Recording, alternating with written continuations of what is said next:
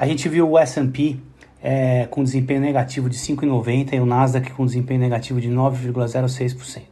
E no mercado brasileiro, que também não foi diferente, também teve uma queda de 2,45%, o mercado preocupado com a disciplina fiscal do novo governo. No mercado internacional, o Fed elevou a taxa básica de juros em 0,5% para a faixa de 4,25% a 4,5%, reduzindo o ritmo de aumento em relação às reuniões anteriores.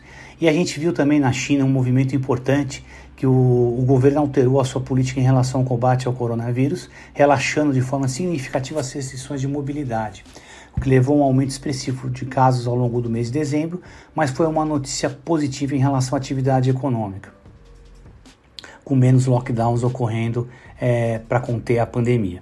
No mercado doméstico, os principais destaques foram a aprovação da PEC da transição e o anúncio da equipe econômica do governo Lula.